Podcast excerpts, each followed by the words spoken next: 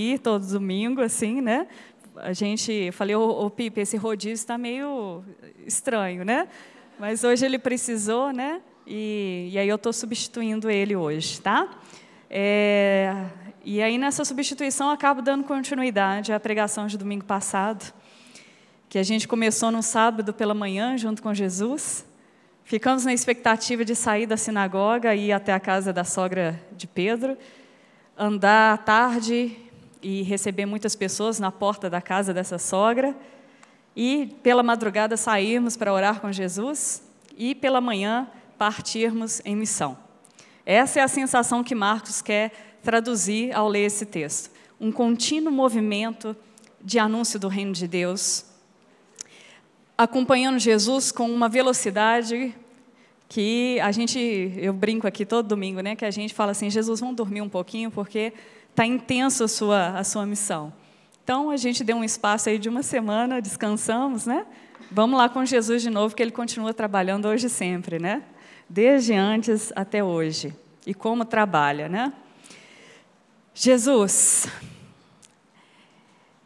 é necessária a tua presença porque é ela que converte, é ela que liberta, que transforma, que cura, que renova que traz de volta, que restabelece, que reorganiza a Sua presença, Jesus.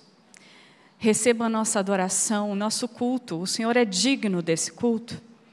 Só que a gente faz as coisas, às vezes, cheia de, de empecilhos, de barulhos. A gente traz muitas bagagens, Jesus, muito lixo conosco.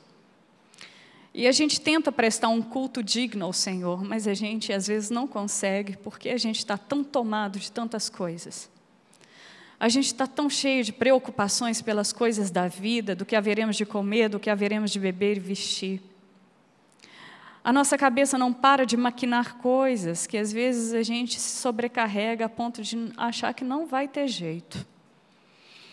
É dessa forma com que a gente chega aqui nesse domingo numa tentativa de cultuar o Senhor e dizer que, mesmo assim, a despeito de nós, apesar de nós mesmos, o Senhor é digno de toda a atenção, de toda a adoração, de todo o reconhecimento, de todo o respeito.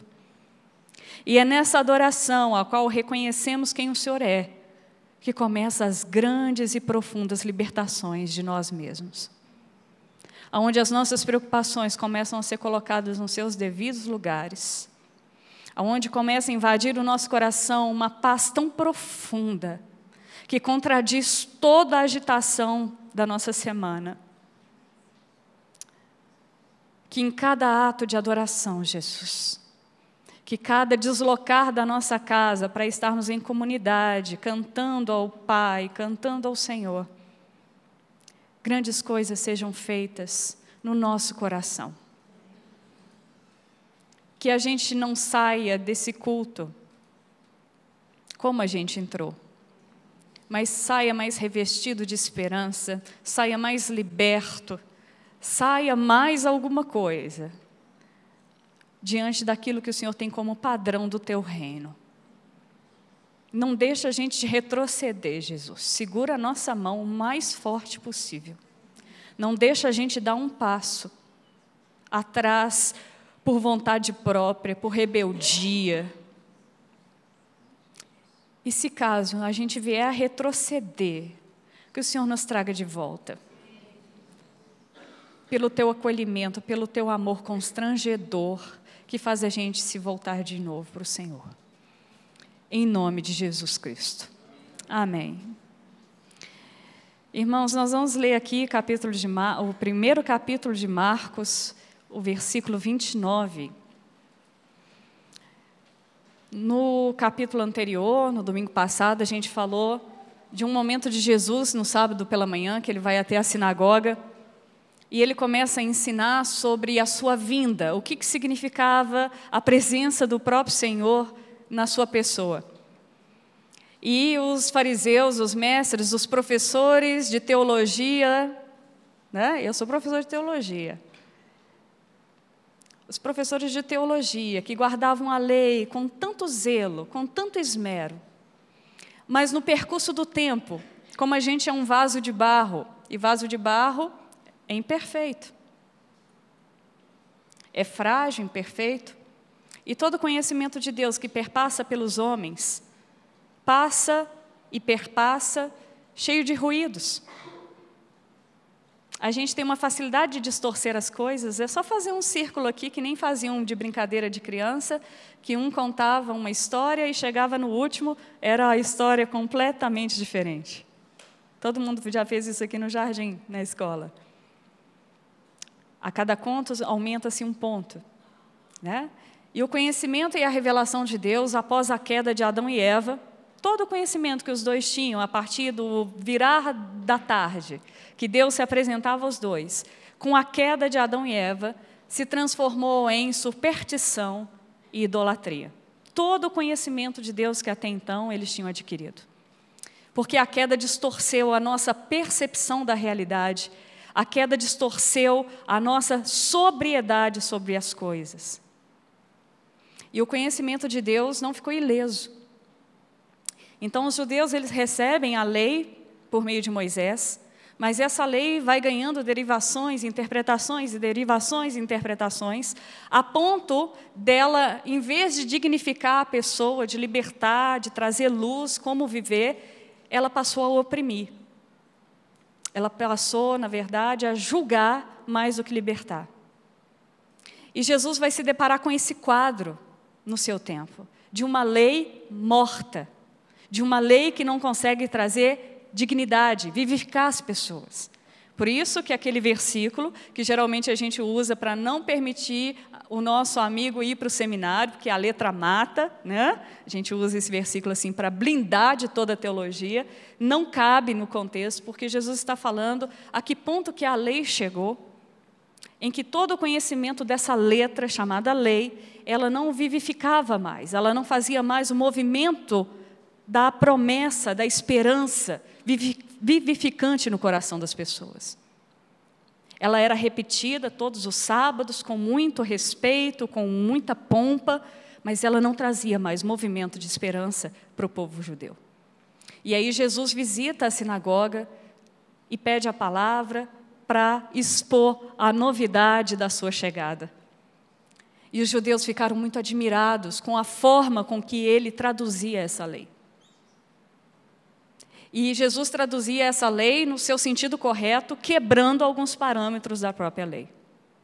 Principalmente, curar no sábado, expulsar, libertar alguém no sábado, era o que a lei já não permitia ser feito, porque era sábado, e Jesus começa a, a despedaçar esses parâmetros rígidos que fazia você colocar o que era secundário em primeiro lugar, que era o sábado, e a pessoa que é o ser a qual Deus vem salvar, em segundo plano.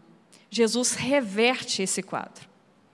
E aí, para acompanhar a autoridade de Jesus, com que ele ensina, acontece uma manifestação demoníaca na sinagoga, e para os judeus é algo é, conhecido, o exorcismo era praticado no judaísmo. Existe o Talmud, que é um dos livros tão importantes quanto a Torá, e o Talmud tem lá as instruções de como se expulsar, fazer exorcismos, tem toda uma instrução passo a passo que o judeu deveria se ater. Para curas também, existia o passo a passo no Talmud, que eles deviam seguir lá para conseguir fazer a pessoa alcançar a sua cura. E aí Jesus, simplesmente com um ato de autoridade mínimo, de dizer sobre a sua presença, a sua presença e sobre o seu, a sua missão, já faz o demônio manifestar. E os judeus pensavam que a sinagoga era o lugar santíssimo e que ali a, a única presença irrestrita era da própria, do próprio Deus. E de repente, se tem uma manifestação ali, aquilo ali já é um choque. E a autoridade com que Jesus coloca ah, o poder do demônio que quer contrapor o reino de Deus, porque a manifestação demoníaca ela é uma evidência de que existe uma contraposição a boa nova, ao evangelho, a boa notícia que Deus veio para salvar o mundo. O mal não suporta essa boa notícia, porque Deus tem extrema autoridade de domínio quando ele chega para dizer que ele veio salvar. E o mal tem que sair de fato em retirada, porque Deus chegou para tomar o que é seu, né? Isso a gente falou domingo passado. E aí a manifestação faz com que os judeus percebam a autoridade que Jesus tem, que não é como a dos fariseus. Os fariseus tinham uma certa autoridade, mas a forma com que Jesus se coloca, como o próprio Deus entre eles, é algo nunca visto e nunca contemplado até então. Depois desse momento, eles vão para o momento do banquete. É, geralmente o judeu ficava sem comer desde a sexta-feira, né, numa espécie de jejum, e esperava, na verdade, o banquete do meio-dia para colocar toda a, a vontade de comer né, lá na mesa. E aí eles vão em direção à casa da sogra de Pedro, para esse momento de comunhão. E se tem a notícia, quando se chega na casa da sogra, de que ela está com uma febre muito alta. Quem coloca esse detalhe é o, é o Evangelho de Lucas. Lucas, como médico, coloca esse detalhe com muito, muita preciosidade, porque ele diz: a febre era muito alta.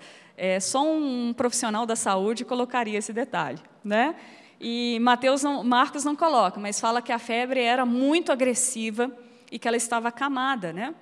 Em estado debilitado, debilitado.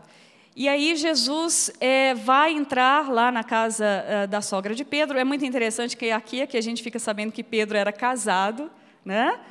E tinha sogra, né? A, a sogra serve para dizer muita coisa, né, gente? Que Pedro era casado. Isso diante da tradição, né, católica romana que insiste em dizer que é, existe em uma questão do não casamento dos seus sacerdotes a partir do exemplo dos apóstolos, aqui se quebra um pouquinho, né? porque o primeiro apóstolo, talvez reconhecido como a liderança da igreja após a ressurreição de Jesus, era casado e bem casado, que tinha até uma sogra. Né? E é, Jesus, esse relato, gente, é um dos mais singelos da Bíblia, porque ele é o mais curtinho, mas ele é de uma singeleza que eu, eu não teria mais nada a falar, a não ser demonstrar esse, essa, esse ato de carinho e misericórdia de Deus ao curar a sogra de Pedro. Não é porque era sogra de Pedro, não tem nenhum trocadilho aqui, né? pelo fato de ser uma singeleza, importância, mas é justamente pela forma com que ocorre. É, a Bíblia vai dizer aqui, eu não li o texto, né? Eu sou desorientada. O pessoal da escola bíblica já percebeu, né? Nós vamos ler o texto, tá? É que ele está tão vivo na minha cabeça que eu acho... Ah, desculpa, esfarrapada, né? Que eu achei que eu tinha lido. Mas é mais ou menos isso. Vamos lá, então. É bom que eu não comecei tudo. Depois de sair da sinagoga, o versículo, capítulo 1, versículo 29. Depois de sair da sinagoga, Jesus foi para a casa de Simão e André, acompanhado de Tiago e João.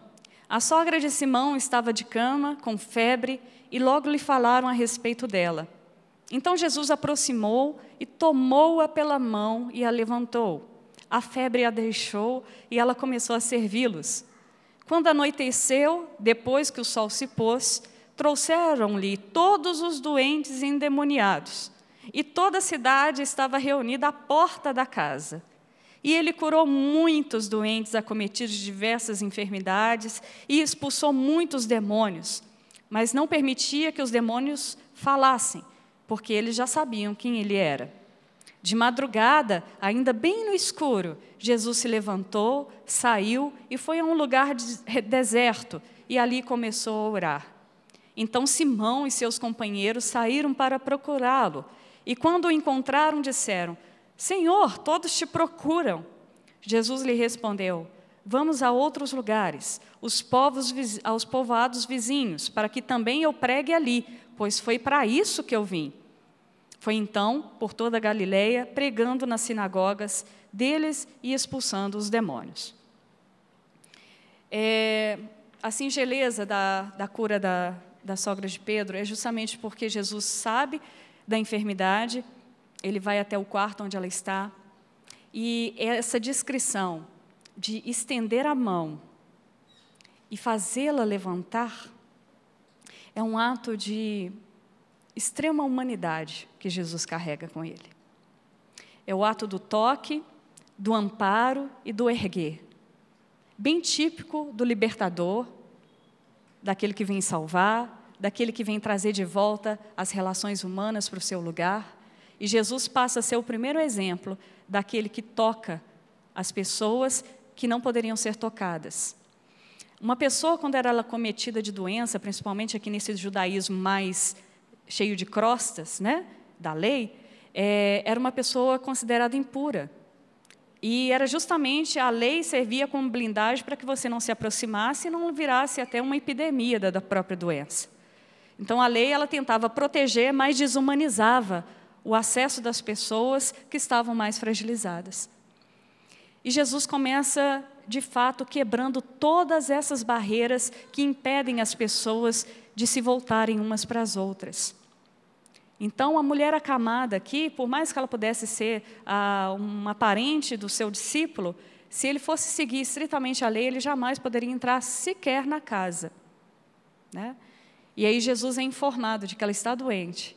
E ele transpassa as barreiras que foram colocadas pelo impedimento da fragilidade das pessoas. E adentra o quarto dessa mulher, segura a mão e a faz levantar. E o tom aqui é imediato. É tomar a mão, não é sentar na cama, traz uma água, vamos ver se ela melhora. É simplesmente dizer: vamos levantar. Né? Jesus demonstra um controle e um poder sobre o organismo humano.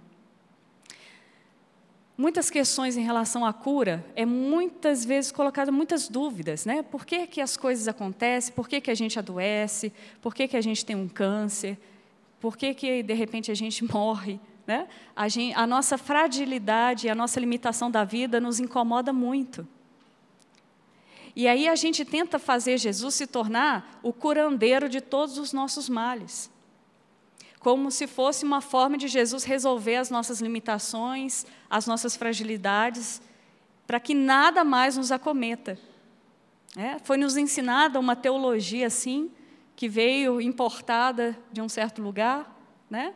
que todo mundo tem que estar em ótimo estado físico, orgânico, porque Jesus tem poder para curar, e se você confia nele, você vai ficar quase um Superman. Na verdade, hoje, depois dos super-heróis que a Marvel lançou, os outros, a gente descobriu outros tão, tanto quanto o Superman, né?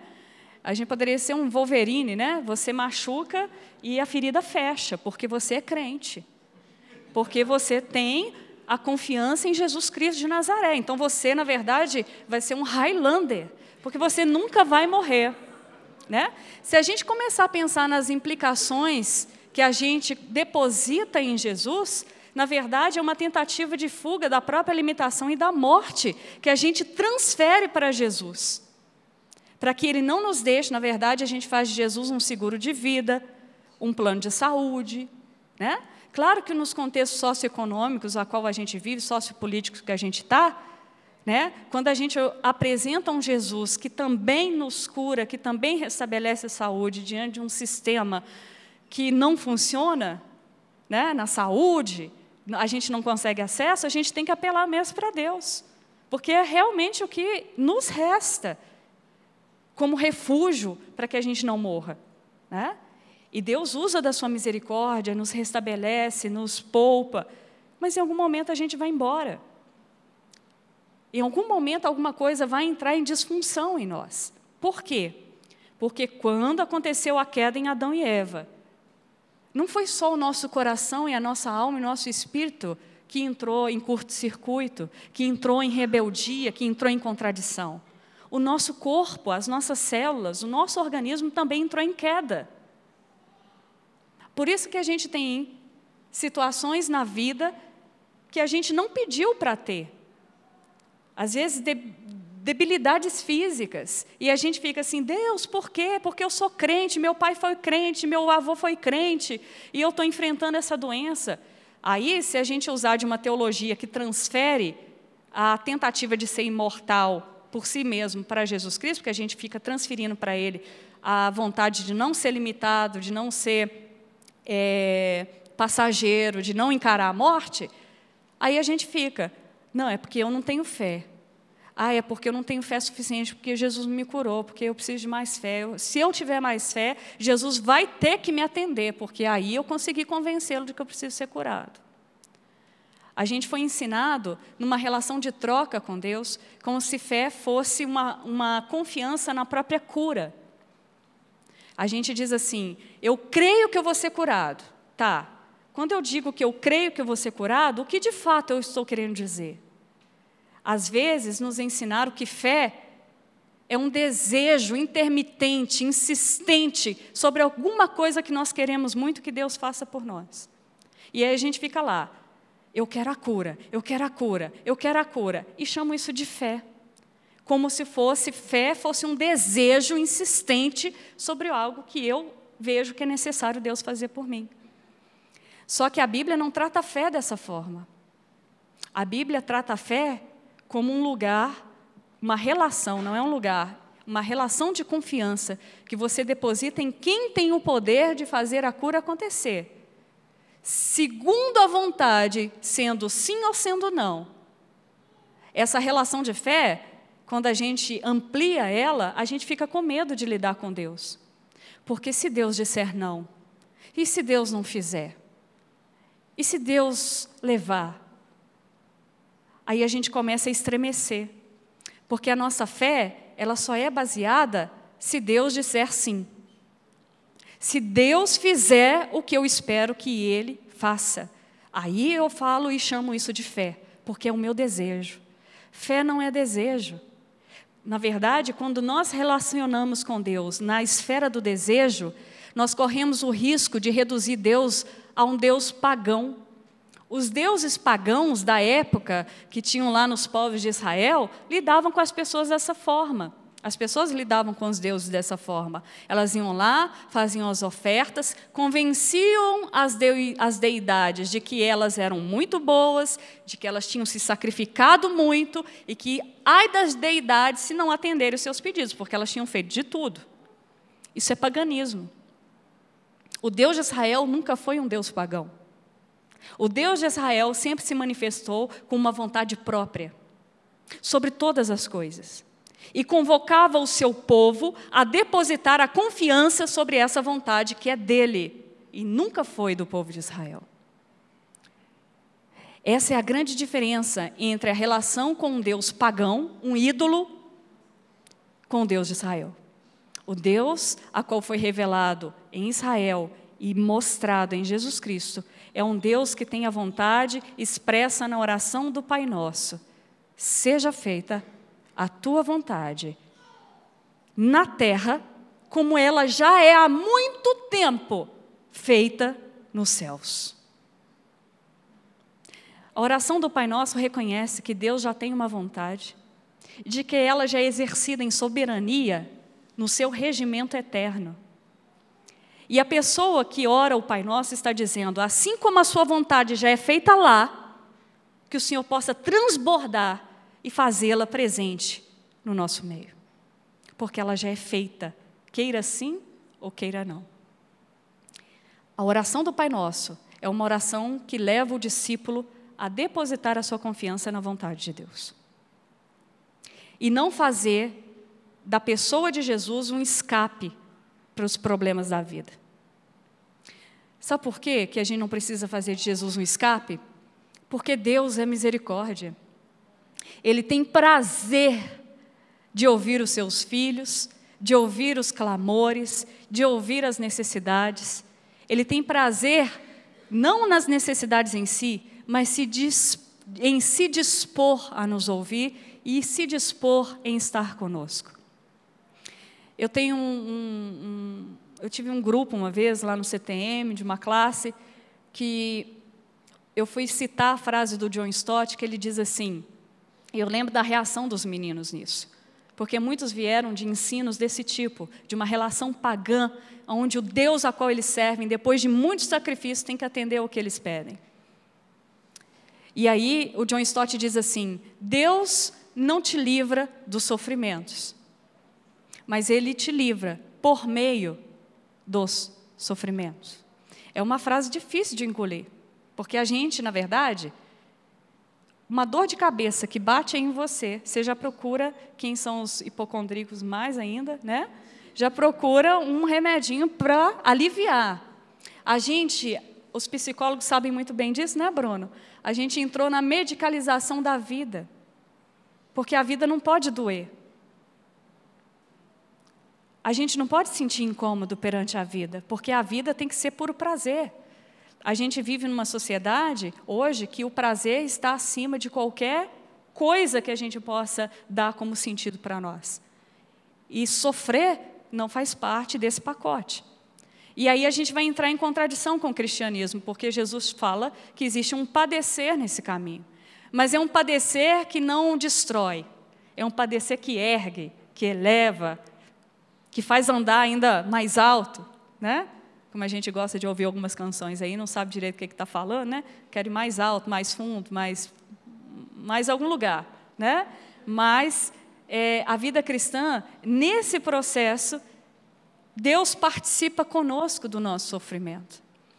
E aí, nessa aula, eu disse que era o seguinte: nós estamos lá aprisionados dentro de uma cadeia, porque é isso que a queda fez com a gente em Adão. Nos aprisionou, nos escravizou, nos deteriorou organicamente, psicologicamente, emocionalmente, tudo. A gente está todo em curto-circuito. A gente nasce em curto-circuito. Está eu lá tentando educar meu filho. Eu falo assim, gente, já nasceu todo desconfigurado. Só Jesus para dar conta, e vai ser só Jesus mesmo, porque por mais que eu dê a melhor educação, a percepção da vida, do ser, de quem ele é, só Deus que pode configurar. Ele precisa urgentemente de Jesus, né? Assim como eu precisei um dia. E aí eu estava falando com os meninos, a gente está nessa clausura, nessa prisão, que o mundo ainda é uma prisão, por mais que a gente foi liberto, foi tirado no mundo das trevas e transportados para o reino do seu amor. A gente está numa outra forma de viver, mas a gente ainda está enclausurado sobre um aspecto de realidade de vida que nos limita. Por isso que tem sofrimento, por isso que tem problema, por isso que tem confusão. E aí, a gente fica lá que nem um presidiário com as canequinhas na mão, né? Eu acho que o Bruno, não sei se pegou essa aula um dia, né, Bruno? Não sei ah, batendo na grade, falando: Deus, me tira daqui, me tira daqui, porque o Senhor é todo poderoso, o Senhor pode, me tira dessa realidade. Né? Como um clamor de escape desse sofrimento desse mundo, da violência, do mal.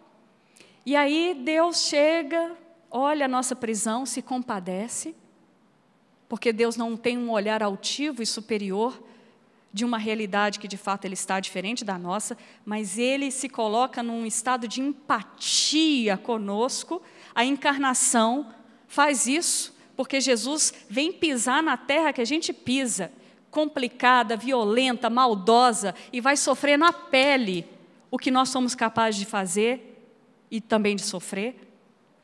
Deus é empático, Deus não é apático, né? Às vezes a gente tem uma sensação de que Deus é apático, ele não percebe, ele não tem sensibilidade, ele não sente a realidade a qual nós estamos. Ele está acima da realidade a qual a gente está, mas ele não é apático. Deus não tem apatia. A nossa queda fez com que a gente soubesse o que é a apatia, mas Deus jamais foi apático. Ele tanto não foi apático que assim que Adão e Eva caiu, Deus segurou com seu perdão o universo, como diz o Ariovaldo Ramos. Deus perdoou antes de qualquer reconhecimento desse homem que cai e segura a existência dizendo: Nós vamos sair dessa. Eu já tenho uma solução para tudo isso que vocês causaram. Nós vamos sair dessa. Eu vou salvar vocês. Deus não é apático. E aí a gente está lá na prisão com a canequinha, tira daqui, não aguento mais, ó vida, ó céus, né?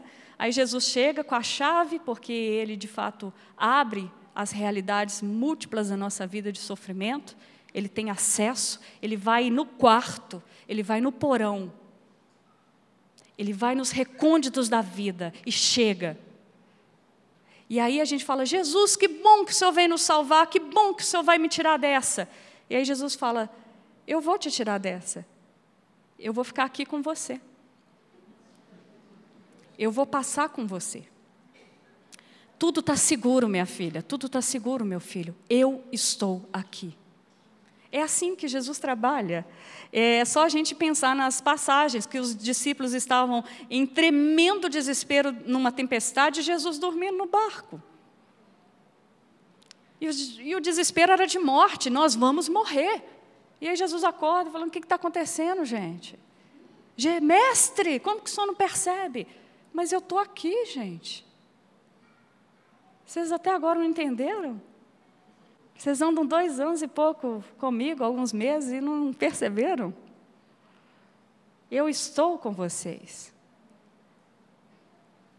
Aí você fala, Jesus, a sua lógica é totalmente contrária das minhas expectativas, porque eu trabalho de outra forma, tá, Jesus?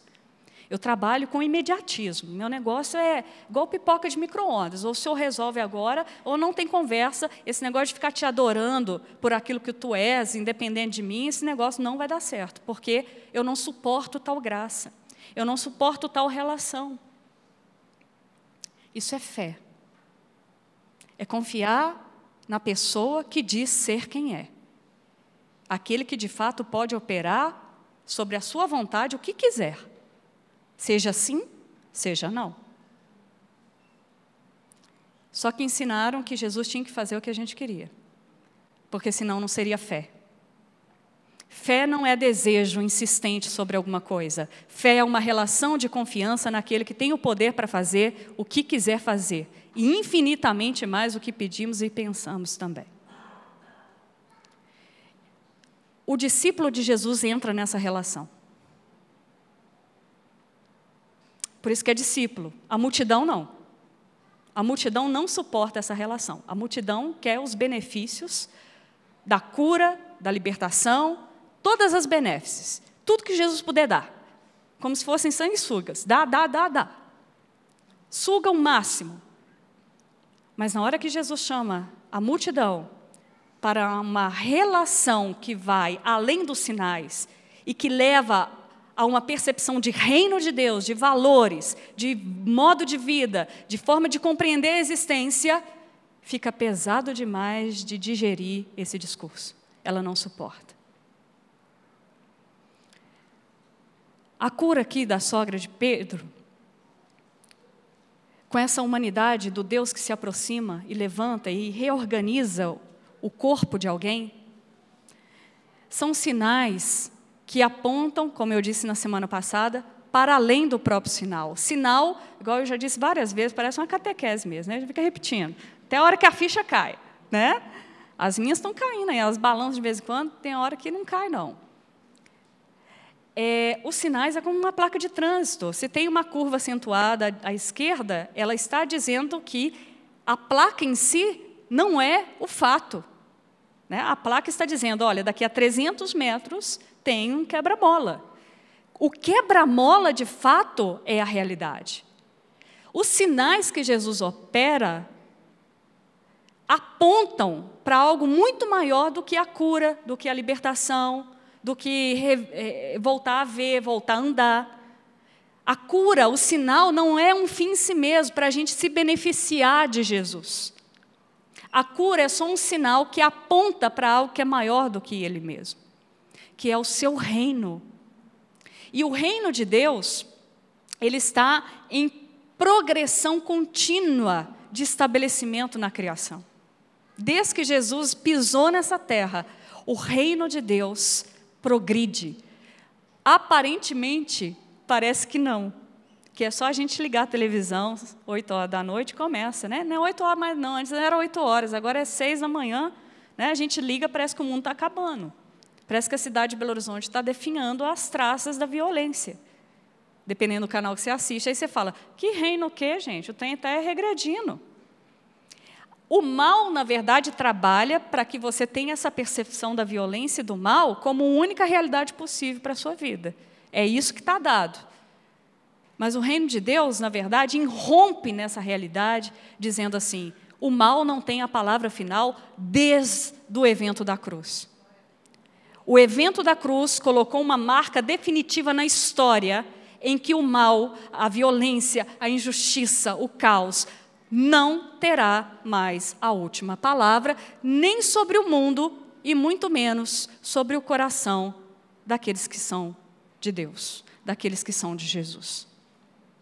mesmo que eles passem pelo mal, mesmo que eles percam a vida por causa da justiça, mesmo que por amor ao meu nome eles sejam perseguidos, esse mal não tem a última e definitiva palavra.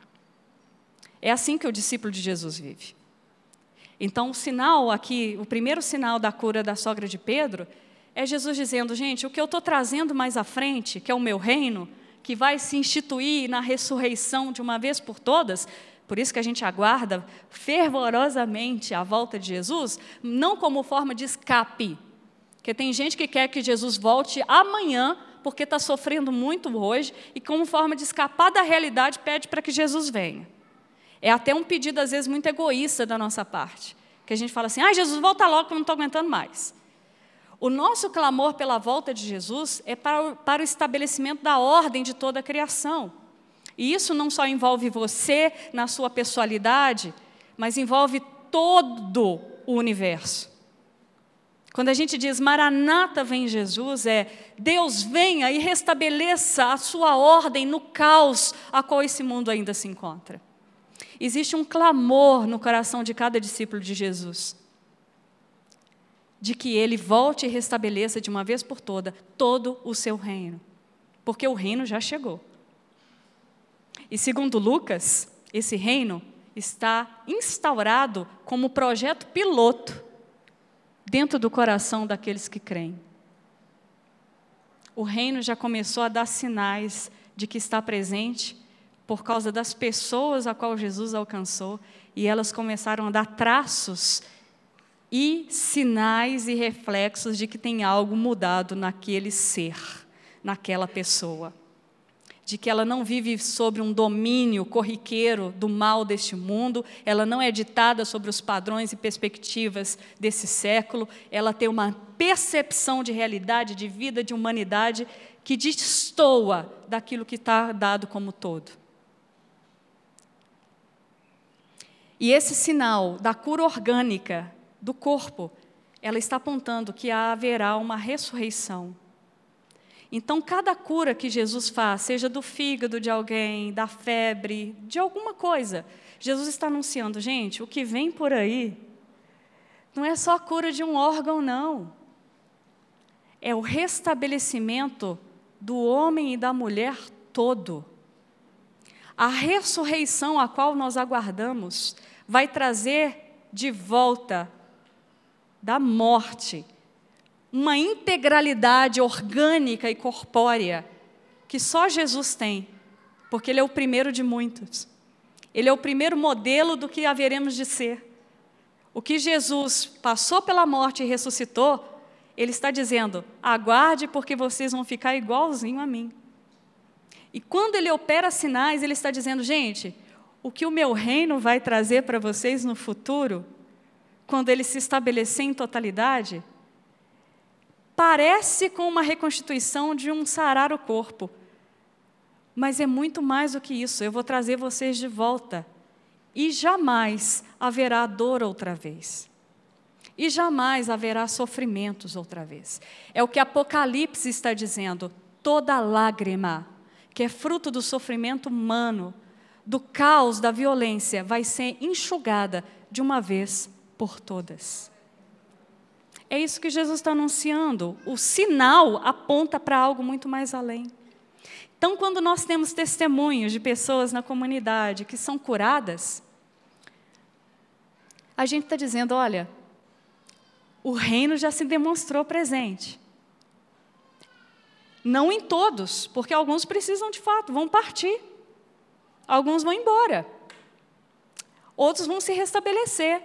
Os que se restabelecem sobre o sinal do reino é um recado dizendo: olha, o que aguarda vocês está garantido na ressurreição. Como eu disse semana passada, todo mundo aqui vai parar no cemitério do bairro. Ninguém vai escapar, a não ser que Jesus volte antes.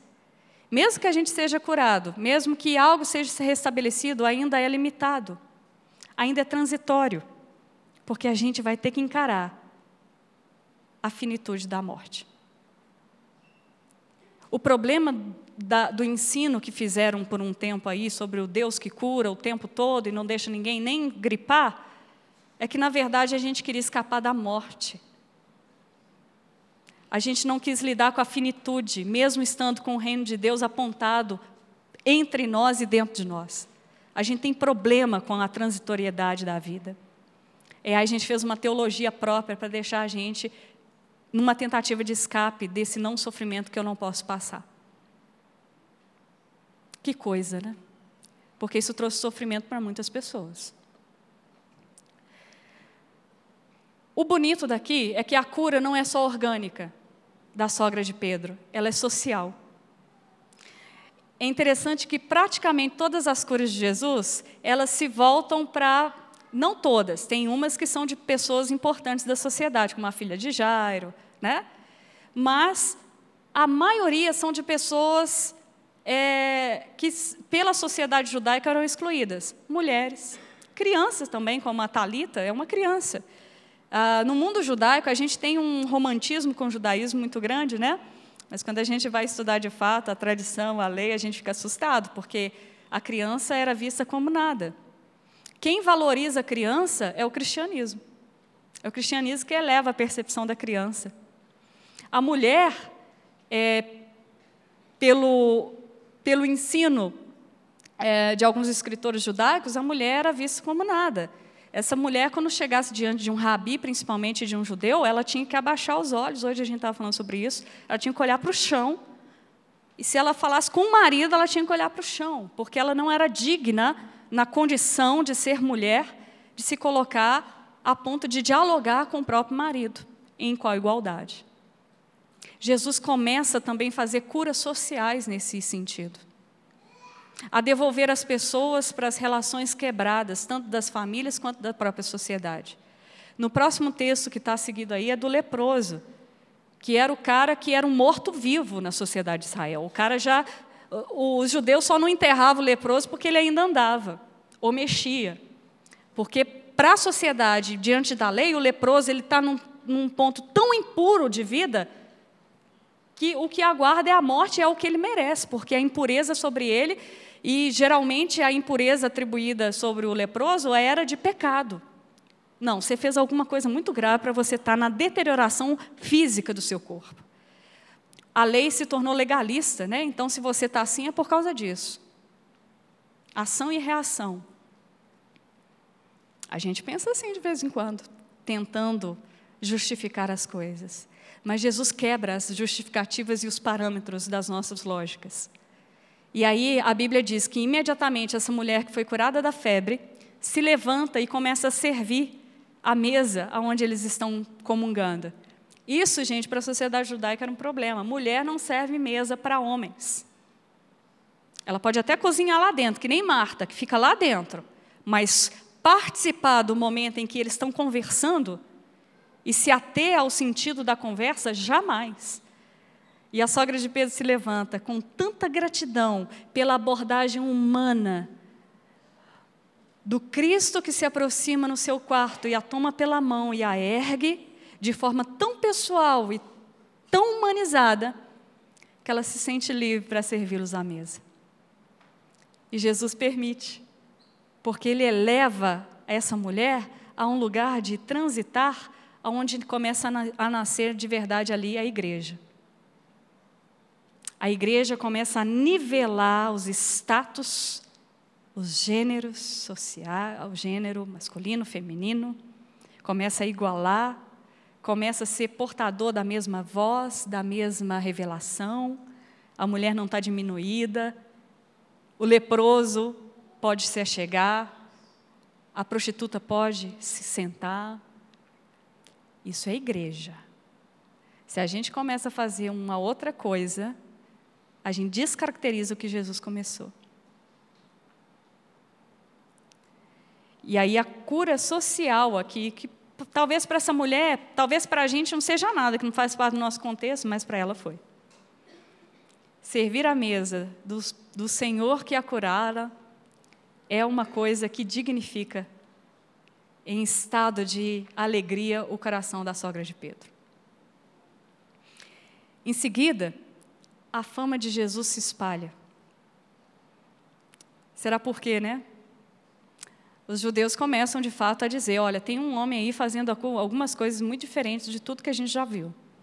E aí o texto fala que na porta da casa da sogra abarrotou de gente. E Marcos, ele tem uma intensidade muito grande no relato e falou: a cidade toda estava lá.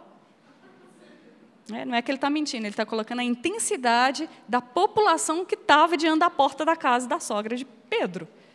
E a, a gente vai ver um contraste. De manhã, era o judaísmo da severidade, da religião a religião pomposa, carrancuda, cristalizada, aonde Jesus precisa tocar e esmiuçar o concreto que essa religião se tornou. E agora, no sábado à noite, quando acabou o sabá, a guarda do sábado, sai o judaísmo desorientado. É o judaísmo que a lei não conseguia atingir, porque só gerava gente excluída da sociedade porque o moralismo era muito forte. Então, quem não tinha prerrogativa e pedigree para ter acesso ao culto, à leitura da lei, à observância da, da, dos ensinos dos profetas, nunca chegava nem sequer à sinagoga.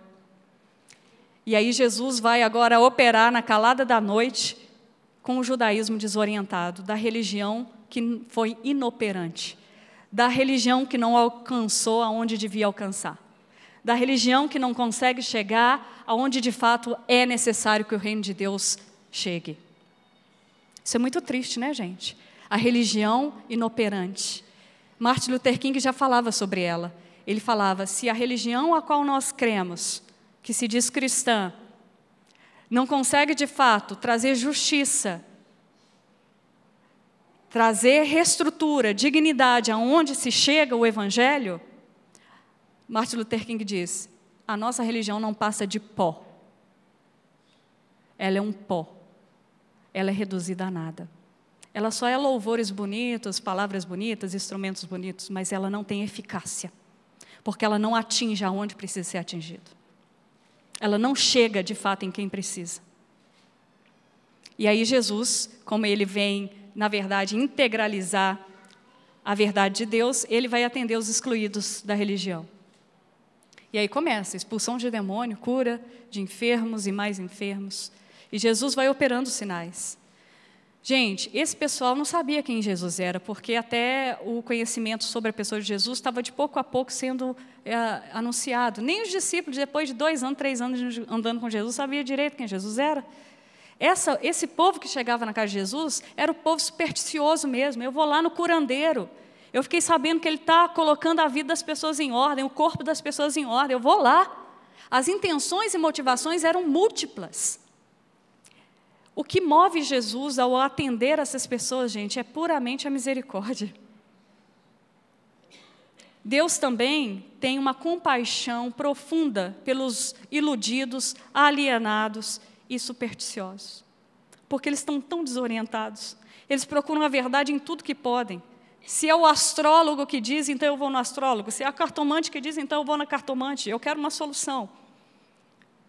Se é na macumba que tem a solução, eu vou. Jesus tem extrema compaixão sobre esses supersticiosos e os atende na sua imensa misericórdia.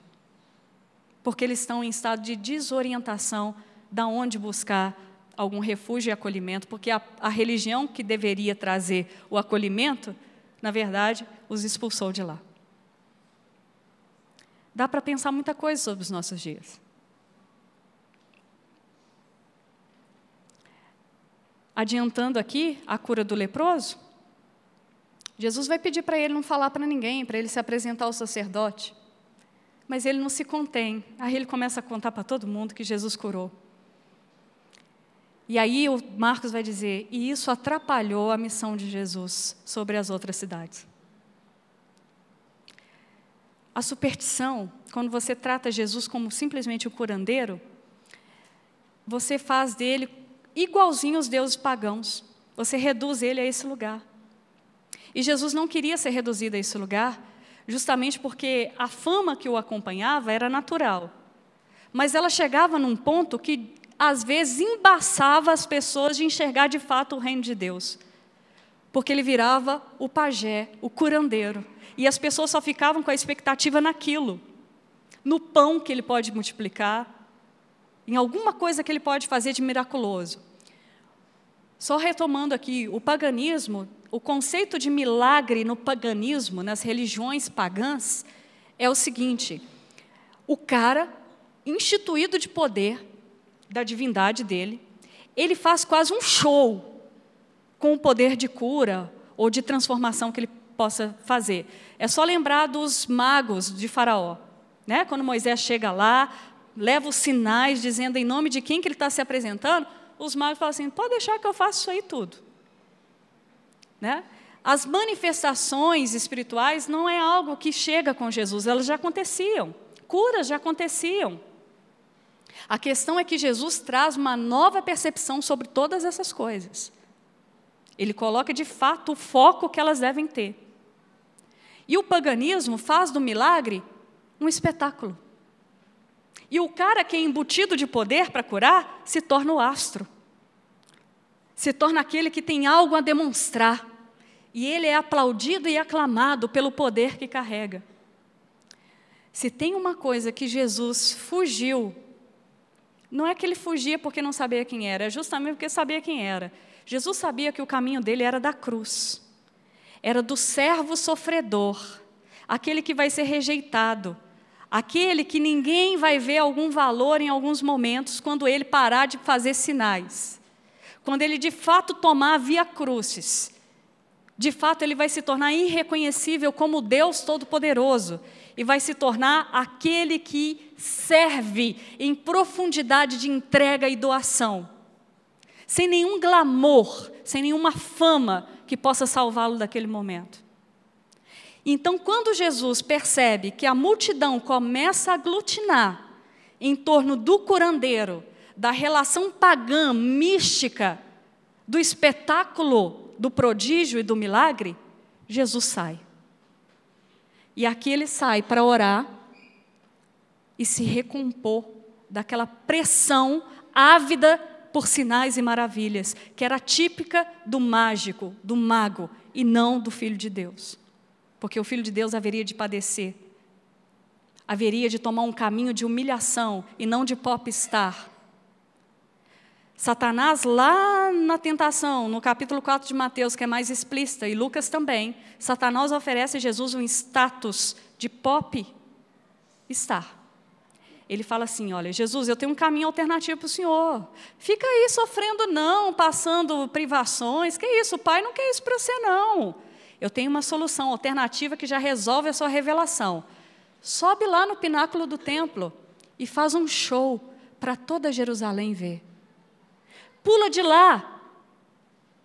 E quando você estiver bem caindo do pináculo, dê ordem aos seus anjos e eles vão fazer você flutuar no meio do ar.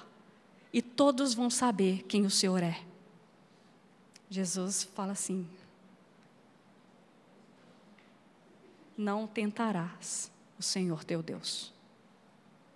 Porque o caminho que ele veio tomar é o caminho do serviço humilde, que o torna quase irreconhecível diante da soberba e da ganância dos homens.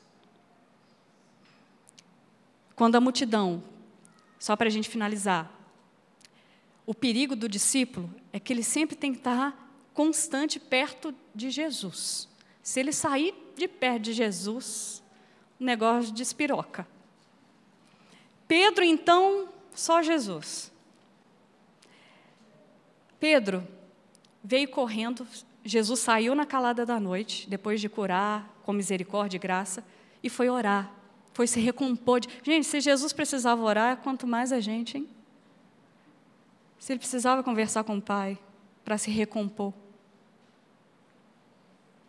Pedro chega, Jesus estão te procurando. Onde o senhor estava? Que a Marcos está dizendo que procuravam ele diligentemente. A palavra é assim, afoitos, cadê ele, cadê ele? Que ele nem falou para os discípulos onde estava indo.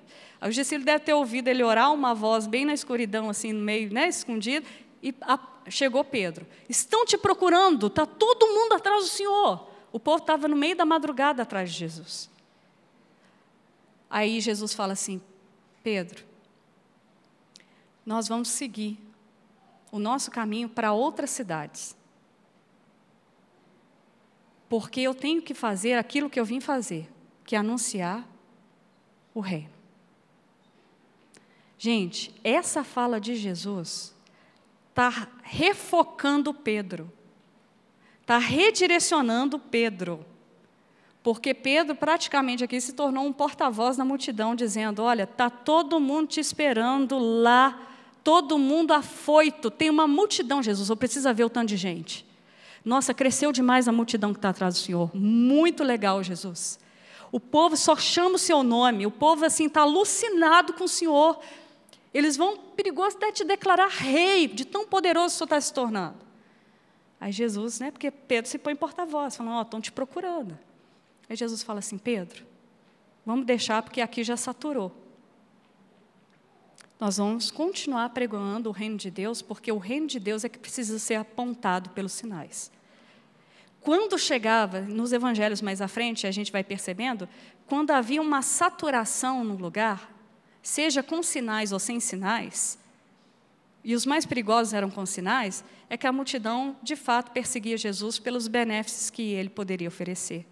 E ali, quando se cristalizava essa condição, o reino de Deus também não conseguia avançar, porque a condição que eles aprisionaram Jesus se tornava o curandeiro, o prodigioso, o que fazia alguma benéfica em prol de mim. Por isso que Jesus de vez em quando saía fora das multidões. Multidão no evangelho, gente, nunca foi sinal de avivamento. Multidão no evangelho nunca foi sinal de que o evangelho de fato, que a boa nova de fato foi absorvida. Jesus nunca lidou com o senso da multidão para medir o seu poder. Até porque a mesma multidão que está clamando ele na entrada de Jerusalém dizendo: Rosana, Rosana, e aquela multidão jogando as suas palmeiras, é a mesma multidão que dias depois diz: crucificam. É a mesma. Aglomerado de pessoas não quer dizer de fato discipulado, segmento. Isso é muito sério. E Jesus lida com essa multidão com muita misericórdia, porque de vez em quando dá vontade de mandá-la embora. Né? Fala, gente, dá licença, deixa o meu Senhor descansar. Né? Mas Jesus lida ainda insistentemente com muita graça e muita misericórdia. Para a gente terminar, eu queria deixar uma alerta. Eu não sei que dia que eu vejo vocês mais. Os pregadores que continuam aqui vão continuar alertando e cada um à sua maneira. Né? Cada um com seu jeito. Sinais, eu falei domingo passado e eu quero repetir os sinais não são sinais literalmente da presença do reino de Deus. Porque os falsos mestres, aqueles que são mestres de si mesmo, que Paulo alertou às igrejas, aqueles que vinham a comando de uma outra ordem, de uma outra forma em torno do dinheiro, está escrito na carta de Paulo a Timóteo, que Timóteo tomasse cuidado com esses que usam do seu dom e que Timóteo também se resguardasse do próprio ministério de adentrar esse estado, de usar do dom de Deus para benefício próprio. Cuidado, porque sinal não é literalmente sinal de que o reino está. Sinal até os falsos mestres poderão fazer para enganar a muitos. Então, quem fica atrás de sinal, na verdade, corre um grande risco de ser mais enganado do que aquele que de fato se torna o discípulo, que a despeito do sinal confia em quem ele está seguindo, independente do sim ou do não. Se vai fazer ou não vai fazer, se vai aparecer ou não vai aparecer, se vai curar ou não vai curar. Mas eu estou seguindo aquele que tem de fato a autoridade e a soberania sobre a minha vida, porque ele é meu Senhor, a despeito dos sinais. Porque as Escrituras alertam: no final dos tempos surgirão homens gananciosos, avarentos, amantes das riquezas, e que vão usar, como sempre a religião foi usada, gente. A religião sempre foi um meio de manipulação de massa. Sempre. Se você quer dominar o mundo, comece pela religião. E a Escritura diz que no final dos tempos aparecerão esses usando e manipulando o dom de Deus em benefício de si mesmos. Na verdade, eles não estão fazendo eles na verdade são curandeiros, mas não são pregadores do reino. Porque o pregador do reino não fica nos sinais. O, cura, o curandeiro, o exorcista, ele liberta a pessoa e faz o show. Olha o meu poder, olha a minha autoridade. Ele faz, liberta, o espírito sai. Mas não há garantia nenhuma de que ali de fato habita o espírito por meio da pregação da verdade. Porque o que faz diferença na vida do liberto e do curado é o reino que se estabelece dentro do coração dele que não sai nunca mais. É essa a grande diferença. Isso gera mudança de vida, mudança de perspectiva, mudança de tudo. Por isso que a gente tem muita gente beneficiada por Jesus, mas não necessariamente convertida ao senhorio de Jesus. Cuidado com a ilusão dos sinais. Tá? Os sinais acompanhariam, sim, aqueles que creem. Tem coisas bonitas. Como diz o pastor Jeremias, lá da oitava presbiteriana, ele diz o seguinte: que lá na comunidade, ele tem relato de curas, de libertações. Só que ele não faz show com isso. Ele não faz espetáculo com isso. Porque não é assim que o reino de Deus funciona. A gente não faz espetáculo com o sinal. O sinal simplesmente fica no seu devido lugar, porque aonde o lugar que ele está guardado é o lugar da conversão, do ensino do senhorio de Jesus Cristo.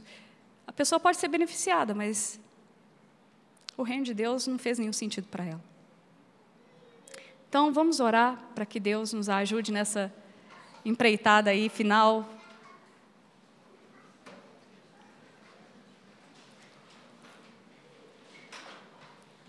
Final, não sei porquê, né? Sempre é recomeço, né?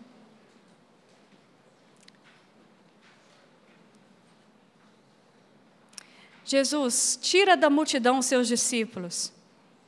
Ache no meio dessa multidão aqui aqueles que são os seus.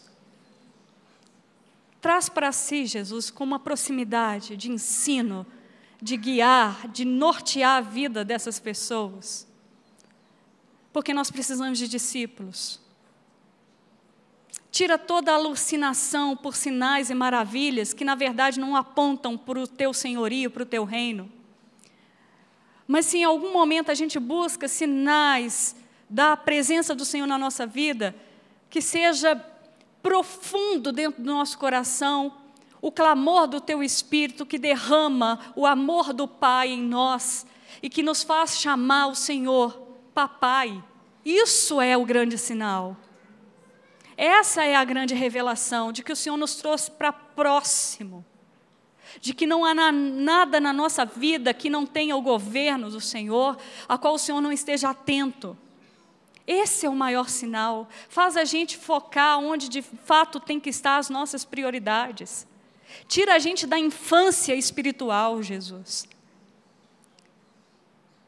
que da multidão nasçam verdadeiros discípulos de Jesus Cristo, que tenham uma intensa confiança naquilo que Ele pode fazer. E quando o Senhor não fizer, que eles também descansem, porque está tudo seguro, porque o Senhor é dono deles, porque o Senhor está com eles e está tudo certo. Liberta Jesus das trevas, quem ainda não conseguiu de fato, Pai, sair de certas condutas, de certas práticas de vida. Alcance essas pessoas com a tua graça constrangedora. E que elas experimentem essa graça e nunca mais queiram sair desse lugar quentinho. Que é como uma galinha mesmo que esconde os pintinhos debaixo das asas e ali protege. E ali a vida flui. E ali há descanso. Que o Senhor liberte desses fardos, dos lixos que a gente vem acumulando e participando do mal no nosso dia a dia, livra-nos de participar do mal. Faz o nosso coração se purificar para que a gente entre em descanso de vida. Mesmo que os problemas atravessem a gente, mas é atravessando, é perpassando, porque a gente de fato no Senhor se torna inabalável. As coisas passam. Nos ajude a lembrar que o Senhor está com a gente no barco. Que o Senhor entra no nosso quarto e nos segura pela mão e nos põe de pé de volta.